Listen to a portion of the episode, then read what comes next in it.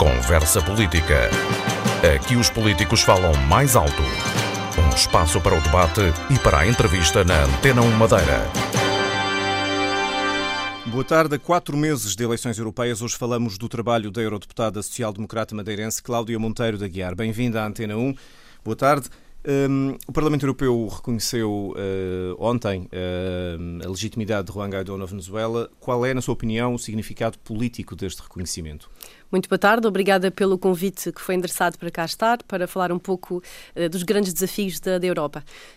relativamente ao assunto que, que, que colocou, de facto, ontem viveu-se mais um momento único no Parlamento Europeu, ou seja, foi a posição uh, que a instituição europeia, a primeira instituição europeia, uh, assume no reconhecimento uh, da questão do, do, do, Guaidó na Venezuela como presidente legítimo. Ou seja, o Parlamento dá a sua voz, a sua posição naquela que é uma crise que não é só política, tá, eh, estamos a falar de uma crise que é, eh, a esta altura, uma crise humanitária. E, portanto, fazia todo o sentido uh, darmos este passo em, em, nome também daqueles que são os cidadãos da, da Venezuela. O que é que, ele, que este passo pode representar uh, a seguir? Olhe, sobretudo, eh, dizer que eh, a Europa, a par de outros países, está ao lado de uma situação que seja pacífica, que, que, que, não eh, inclua ou que não se perca mais nenhuma vida neste, neste, nestes confrontos que existem na Venezuela e que, acima de tudo, se faça valer, em primeiro lugar, os direitos humanos e, em segundo lugar, que se consiga passar a mensagem de que eh, uma tirania, que é uma tirania que existe uh, neste momento na Venezuela, tem de ser posto um fim a este, a este regime ditatorial que, a par de outros regimes comunistas, socialistas, uh, infelizmente aquilo que em que culminam é numa situação de fome, de miséria, e essa é a situação que, infelizmente, a Venezuela vive neste momento com falta de medicamentos e com, infelizmente, a morte de, de, de muitas pessoas. Ontem reuniu com o Presidente da Comissão de Relações Exteriores da Assembleia Nacional, no fundo é um representante desta linha alternativa política na Venezuela. O que é que ele lhe disse? Olhe, uh, estava bastante emocionado uh, e uh, estava extremamente uh, satisfeito por saber que um conjunto de deputados se tinha associado a, a este texto, a este documento que foi entregue a Federica Mogherini também, uh, e que é também, no fundo, um, um alertar da, da, situação em concreto. E, portanto, manifestou, em primeiro lugar, uh, esta felicidade de ver quer uh, eurodeputados portugueses como também espanhóis unidos uh, em torno desta causa. E ao falar com, com ele, uh, manifestou e fez-me chegar a mensagem para a comunidade madeirense e também enaltecer aquele que foi o, o, a, o posicionamento, em primeiro lugar, uh, do Governo Regional da Madeira, face também a, esta, a este legitimar uh, do, do, próprio, do próprio Presidente, mas, por um outro lado, enaltecer aquilo que o Governo tem feito uh, para, no apoio aos venezuelanos, aos lusodescendentes que chegam, e ele tinha, portanto, essa noção. Uh, o Francisco tinha essa noção de que uh, os venezuelanos estavam satisfeitos com o apoio que lhes estava a ser dado aqui, nesta situação em concreto da, da nossa região. Na informação que foi tornada pública dessa reunião, uh, terá convidado, através do Francisco Sucre, Juan Guaidó a visitar a Madeira. e aqui, faça ressalva, terá, porque foi pelo menos esta informação que foi transmitida. Obviamente foi isso que aconteceu. Que foi, obviamente que foi um, um encontro uh, informal com alguns dos uh, eurodeputados espanhóis e portugueses e a quando desta manifestação de satisfação uh, do Francisco Sucre para com a Madeira, obviamente que enviei o convite informal de, de, se achasse necessário e se quisesse saber e inteirar-se daquilo que está a ser feito uh, na Madeira junto da comunidade venezuelana e luso-descendente porque esse certamente estaríamos cá Portanto, para foi uma mera apoiar. sugestão, não foi, digamos assim, mandatada nem articulada com Não, nenhuma entidade da diplomacia que para o não, fazer. assumo aí toda a responsabilidade de, de, de, do envio desse convite informal. Muito bem. Hum, Estamos quase no fim de um mandato eh, de cinco anos no Parlamento Europeu, eh, ultimamente dominado por estas questões, mas tem havido outras. Qual é que qual considera ter sido o seu maior contributo transversalmente enquanto eurodeputada da Madeira, ou eleita, embora representando muito a Madeira? Olha, isto, eh, condensar em, em segundos ou minutos todo um trabalho de, de cinco anos é, é- é um, é, um, é um Mas exercício o, foco, o seu foco principal, porque é difícil um eurodeputado dizer que só defende uma região. Obviamente Tem sido a Madeira um, muito- Um deputado ao Parlamento Europeu é um deputado eh, que tem de ter em conta todos os 27 Estados-membros, portanto é um deputado para a Europa também. Mas obviamente que eh, sempre tive esse, fiz questão de dizer que o meu partido é a Madeira e tudo o que tem que ver com a Madeira foi sempre salvaguardado. Portanto, estou em, em condições de dizer que fiz um mandato tranquilo e cujos, cujos objetivos a que me propus inicialmente, envolvidos cinco anos, ah, estou satisfeita com o resultado, nomeadamente em questões ah, dos transportes, ah, nomeadamente ah, no- no- em questões relacionadas com o mar ah, e também com as regiões ultraperiféricas. Vejamos, podemos falar de pequenas conquistas que foram, agora quando deste plano que está a ser feito para o próximo quadro financeiro pluri- plurianual, há questões fundamentais que foram conseguidas e que o PSD Madeira teve na Europa um, ganhos eh, significativos. Como por exemplo. Como, por exemplo, a questão da, eh, do, do financiamento, do apoio à renovação eh, da frota de, de pescas. A Comissão Europeia eh, lançou eh, o fim deste apoio e, portanto, nós conseguimos, enquanto Parlamento Europeu, eh, prever que, essa, que esse apoio seja feito em torno dos eh, 85% eh, por cento de, de, de cofinanciamento. Que é extensivo a outros, outros apoios para as regiões ultraperiféricas, não é específico para as pescas, ou é? Este é específico para as frescas, estamos a falar do fundo do, do FEAMP, portanto, aí eh, é claramente um- um- uma questão muito específica para, para as pescas, mas também podemos falar dos transportes. ahm, a quando do mecanismo interligar eh, Europa, conseguimos também que um, um cofinanciamento para a Madeira na, na tal percentagem dos 85% para projetos de transportes. Ou seja, estamos a falar na possibilidade de haver apoio para renovação de estradas, para melhoramento dos portos, para as próprias ligações eh, marítimas. No caso da, da energia, da parte digital, aqui também conseguimos eh, aprovar, o PSD conseguiu eh, introduzir emendas que consigam eh, acomodar todo- todas estas questões e estamos a falar na área do digital e da energia como a implementação das redes eh, 5G, eh, a questão dos, dos cabos eh, submarinos, hum, várias, várias questões que, que- encaixam aqui neste mecanismo interligar a Europa. Mas pode dizer-se que, com base nesses exemplos, que eh, as regiões ultraperiféricas, a Madeira em particular, pode ter alguma tranquilidade relativamente a uma manutenção de apoios comunitários numa escala parecida sequer com aquela que temos Eu atrevo-me a dizer que conseguiremos que essa manutenção eh, de, de, de cofinanciamento e de apoios às ultraperiféricas seja mantida, ainda que eh, tenhamos presente ah, duas questões que devem ser preocupantes, que é a questão dos cortes anunciados, quer no Fundo de Coesão, eh, quer eh, na, no- na política agrícola comum.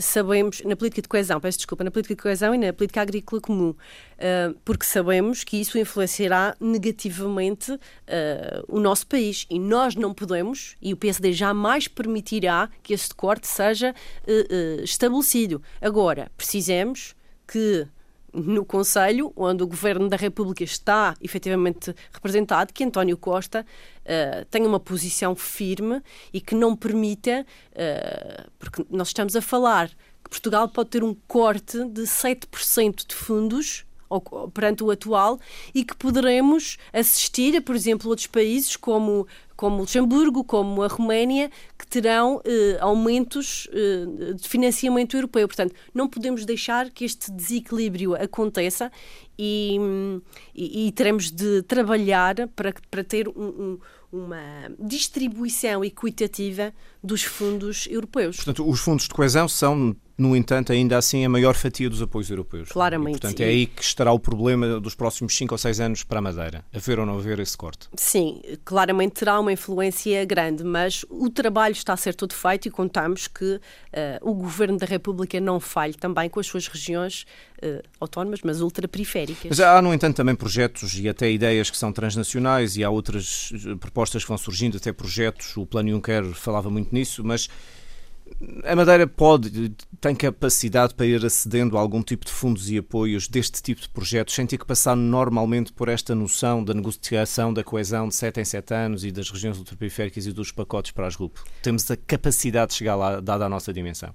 Nós temos é de lutar para que tudo aquilo que já existe e que foi conquistado eh, seja eh, efetivamente eh, mantido ou que os apoios consigam ser aumentados. Nesta questão dos, de, de, das taxas de cofinanciamento, não podemos permitir, por exemplo, que a Comissão Europeia, como em determinados casos, como nos apoios aos investimentos às, às pequenas e médias empresas, que não corte ou que não baixe todo este apoio que existe. Portanto, esse é o trabalho contínuo contínuo que tem de ser feito e que é transversal às mais diversas eh, áreas. Uh, estamos a falar da economia, podemos falar da educação, uh, uh, aos transportes, mas um, ehm, em todas estas áreas é preciso que, que, haja pelo menos a manutenção de todo o financiamento e o apoio que existe para as regiões ultraperiféricas. Qual é o impacto que o Brexit, porque não sabemos ainda como é que vai acontecer, terá ou poderá ter em tudo tudo que está planeado neste momento? Alter, é o ponto esse, de alterar a estratégia. Esse, de facto, é, é um ponto-chave e atrevo-me a dizer que também é um ponto-chave até uh, no decurso do, do, do meu mandato.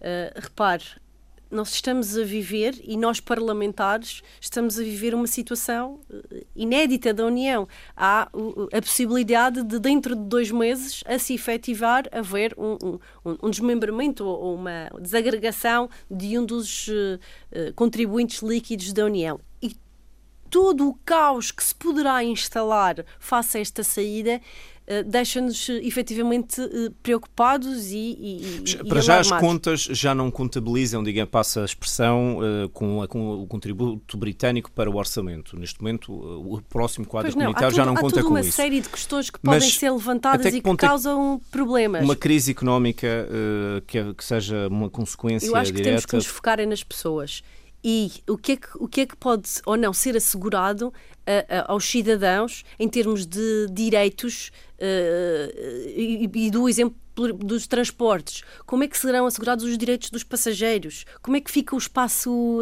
aéreo, a questão dos vistos, vão, vai ser preciso visto para entrar e sair, não há um acordo ainda definido, como é que será o pós?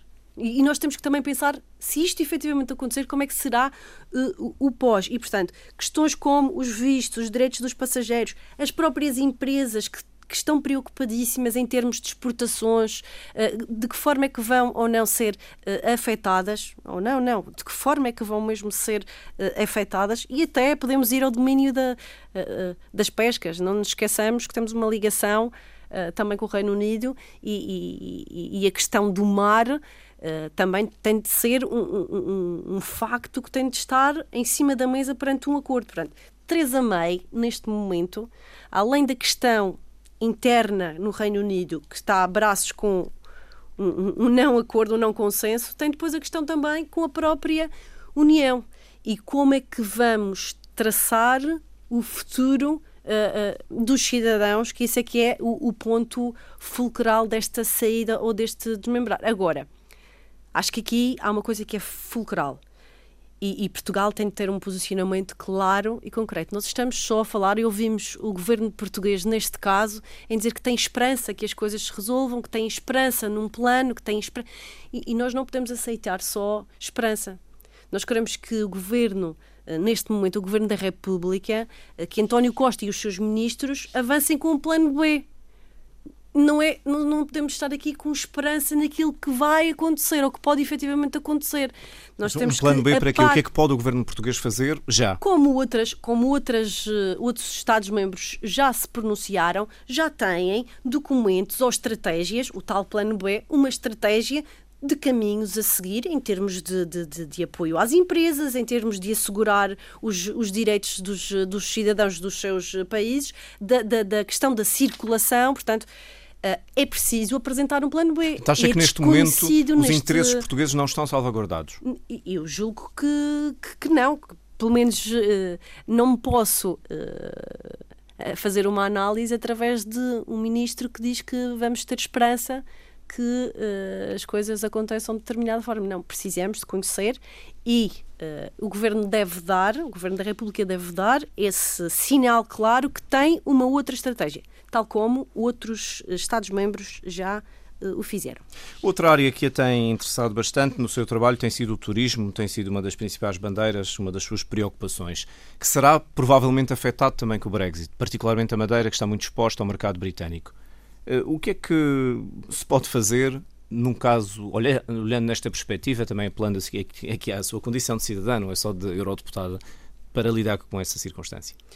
Uh, certamente, na tal lógica de, de, das estratégias e dos planos, certamente estarão equacionadas uh, essas questões em termos de, de, impacto na região. Aqui pode a região ou não também ter uma estratégia? A, a região tem claramente ter uma estratégia e até sabemos que os próprios empresários estão preocupados, os ligados ao, ao setor do turismo, do turismo estão preocupados e estão a fazer essa aproximação com uh, uh, o, o, Reino Unido uh, numa tentativa de, quer em termos empresariais, quer em termos de trazer fluxos de turistas ou manter, há uma preocupação clara nesse sentido. Mas nas autoridades, ao nível das autoridades feito... regionais, há ou não há espaço também para haver uma estratégia? Eh, da mesma maneira que fez a crítica ao Governo da República, pergunto-lhe claro, se esse mesmo peso e, e medida e, não deve ser aplicada claro ao sim, Governo da região. o Governo uh, regional tem, tem isso uh, acondicionado e sabemos que uh, tem tratado de fazer essa aproximação com o mercado do Reino Unido. Portanto, claro que há espaço para, para, esse, para esse plano B que eu, tal, que, que eu falava. E eu queria fazer era a nível de, de, de Europa. Uh, essa era uma questão fulcral quando uh, eu quis colocar o turismo no centro das decisões europeias e também uh, nas questões que estão ligadas aos apoios dados a um setor tão importantíssimo. Por isso, a minha bandeira em colocar no Parlamento Europeu e na própria Comissão Europeia na definição deste quadro financeiro plurianual não só o tema na agenda, mas assegurar que haja também uh, financiamento, apoio existente em termos de financiamento para um setor crucial, uh, não só para as nossas regiões, Como é que se consegue esse, esse, financiamento? O que é que se acha que se consegue da União Europeia em termos de apoio ao turismo? O que é que se conseguiu? Conseguiu-se efetivamente uma linha de financiamento inédita. Uh, até aqui não existia um apoio financeiro para o setor do turismo e, neste caso, conseguimos, o Parlamento Europeu, o PSD conseguiu introduzir esse, essa, essa temática e, e, e, introduzir no próximo quadro financeiro uma linha de financiamento inédita para o turismo sustentável. Claro que é um chapéu, mas aqui uh, podemos acomodar todas as preocupações que o setor enfrenta, e, e, estamos a falar da formação, da qualificação, da própria promoção, que podemos incluir aqui neste uh, chapéu do turismo sustentável, uh, mas também a, a, parte da digitalização. Há todo um setor que precisa de entrar neste mundo da globalização barra digitalização. E, e, e daí a importância de ter esta conquista eh, que julgo que, que, devemos nos orgulhar, e o PSD fez esse trabalho uh, de colocar na agenda do, das instituições europeias este, este, este setor importantíssimo. Por tudo o que temos estado aqui a falar e por tudo aquilo que se prevê que aconteça na União Europeia, tem razões para estar otimista relativamente, enquanto madeirense, enquanto, e a Madeira enquanto região parte desta União Europeia? Olha, precisamos fazer um, um, um, breve enquadramento de, de facto, o que é que são os um, desafios que a União enfrenta neste momento. E uh, no rescaldo de uma crise económica, a União Europeia sente-se abraços com novos desafios. Uh, e nesse rescaldo de uma crise económica, nós uh, assistimos a uma crise uh, migratória sem precedentes. Portanto, este é um dos grandes desafios também da União. Como é que a Europa vai lidar com esta crise migratória? A crise migratória acarreta por si só a, a e as questões de segurança que implica e de defesa uh, e de como acomodar estas pessoas que estão a chegar a determinados Estados-membros, acarreta em si uma outra questão que tem que ver com uh, o populismo que tem surgido um pouco por todos os, os Estados, porque culpam-se os Estados-membros porque não têm respostas, culpa-se a União Europeia porque não dá resposta e, portanto, já temos aqui três eh, desafios uh, elencados que a União tem de saber. E por causa disso, está lidar. otimista ou não? Eu estou otimista porque o projeto europeu é um projeto uh, recente e soube.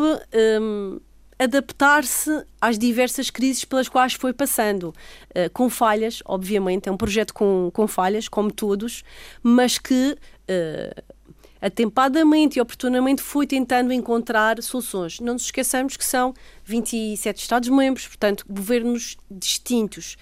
Um, e aqui deixe-me fazer uma referência também uh, ao Parlamento Europeu no que respeita a, aos, a, aos, aos migrantes o Parlamento Europeu fez o que tinha que fazer. Quando me perguntam se podiam fazer mais, o Parlamento Europeu, em termos legislativos, fez o que tinha a fazer. Não nos esqueçamos é que existem outras instituições europeias que fazem está nos parte. governos nacionais. Uh, não podemos ter uma solução de um, de um único só lado, não é? Nós precisamos de ter também o apoio dos governos nacionais que uh, uh, encontrem também uma solução eh, que, dê, que sirva para todos. Veja com... o caso de, de, Angela Merkel. É verdade que nós criticámos-la muito, e, e, mas ela foi líder neste sentido. Ela foi uh, das primeiras a uh, dar resposta a esta crise, aceitando aquele que foi o pedido uh, da nossa reforma de, de, de, Dublin, que o Parlamento Europeu quis, que foi a redistribuição por vários Estados de cotas com, com, com todo portanto... esse cenário, Cláudio Monteiro de Aguiar, eh, dir-se-á que vamos iniciar um novo mandato no Parlamento Europeu em que toda a experiência é necessária, ou seja, não é altura para grandes testes em termos daqueles que vão ser os membros do Parlamento Europeu no próximo mandato? Ouça, um, o desempenho no Parlamento Europeu faz paulatinamente ganhando e conquistando uh, espaço e, de, e demonstrando uh, capacidades de de, de, de, efetivar a mudança e uh, uh, implementar coisas novas. Obviamente que os tempos que aí vêm são distintos. Uh, são outras temáticas que vão surgindo, são outro tipo de legislação e de processos de colegislação que têm de ser tomados. Uh, e quem participar neste novo mandato tem de estar claramente com abertura para os desafios que hoje a Europa uh, atravessa, nomeadamente estes que eu aqui acabei de referir. Sendo que será uh, a acontecer este Brexit, não é? Estamos aqui com deadline de dois meses a acontecer este Brexit, poderemos ter uma composição nova do Parlamento Europeu. Uh, como é que ficarão os deputados britânicos neste, neste momento? Se uh, as projeções para que outros grupos políticos, outros movimentos políticos possam fazer parte desta composição do Parlamento Europeu? Como é que serão as tomadas Mas, de decisões? Por tudo isso, por todas essas, essas, questões que são internacionais, pelos desafios que uma região como a Madeira enfrenta e também pelo facto uh, de ser necessário manobrar bem nesse xadrez europeu, aconselharia, se pudesse, os líderes partidários a terem prudência na elaboração das listas? Os líderes partidários têm conhecimento e, e, e, experiência para saber quem são os quadros que têm e aqueles que, que, que irão convidar para fazer parte uh, dos, uh, do, das suas linhas da frente nas mais variadas áreas. Estou certa que cada líder uh, partidário saberá fazer essa, essa escolha. Sente que ganhou esta, a experiência necessária para estes desafios que se seguem? Nestes Olha, eu anos? estes cinco anos. Um, Aquilo que tenho a dizer é só consigo fazer um paralelo em termos de experiência e de mundivivência, ou mundividência, quando saí para, uh, para fazer o curso superior. O mundo da universidade, uh, saindo de uma ilha uh, e a abrangência de temas e de temáticas que nos dão mundo e, e, e visão, faço esse paralelo com o Parlamento Europeu. Uh, eu lembro-me perfeitamente de ter sido apontada como uh, uma das mais novas, aliás, fui a mais nova deputada no, no, no, dos, dos, portugueses e uma das mais novas no Parlamento Europeu, uh, mas estou hoje em condições de dizer que cresci efetivamente e que sinto-me uh, na condição de dizer que tudo aquilo que me propôs em, ter, em termos de defesa uh, do programa há cinco anos atrás, uh, no que tem a ver com as regiões ultraperiféricas, com a Madeira e com Portugal, uh, consegui uh, trazer mais-valias àquele, àquele que foi o propósito do PSD regional, mas também do PSD nacional, defendendo a região, Portugal e, no fundo, uh, também a União Europeia. E, independentemente do que venha a ser anunciado, sente-se disponível para continuar esse trabalho? Cláudia Monteiro da Guiar e o partido sabe e atempadamente falará sobre, sobre esse assunto eh, e sabe que a Cláudia Monteiro da Guiar uh, é uma militante base que sempre esteve disponível para aquilo que o partido achar e entender no plano regional, nacional, europeu. Portanto, a Cláudia está, obviamente, disponível uh, atempadamente para uh, aquilo que for o entendimento do partido. Considera importante que a Madeira mantenha, eh, neste momento tem duas representantes, independentemente das pessoas, que mantenha representação claramente, em lugares elegíveis. Claramente a Madeira tem de ter os seus representantes em lugares elegíveis, porque não nos esqueçamos desta questão das regiões ultraperiféricas que são fulcrais e, e, nós sempre tivemos eh, uma voz no Parlamento Europeu e é sem dúvida importante manter essa, essa voz dentro dos partidos no, no, no Parlamento. O, o secretário-geral do PSD Madeira diz que se o lugar não for elegível, que era melhor o PSD Madeira não aceitar. O que é que acha? Eu acho que uh, o senhor presidente do partido tudo fará, e estou segura disso, que a Madeira vai conseguir um lugar elegível na, na lista. Mas ainda não falaram consigo? Não, porque atempadamente será feito o anúncio pelo Partido Social Democrata. Quando viu várias vezes referências ao seu nome no Congresso do PSD recentemente, uh, senti que o partido, digamos assim, uh, endossou ou subscreveu, apoiou o seu trabalho? Eu senti com muito, muita emoção uh, aquele que foi o reconhecimento de vários uh, de, de, de, várias, de várias pessoas no partido e foi o reconhecimento daquele trabalho que fiz durante uh, os cinco anos portanto fiquei sensibilizada e, e, achei que foi um reconhecimento daquele que foi o, o mandato de cinco anos. Num ano como este, em que existem eleições regionais no horizonte, existem eleições nacionais, portanto, a Cláudia Monteiro da Guerra apoiou o Rui Rio, portanto, que tem passado por algumas vicissitudes eh, na liderança do PSD.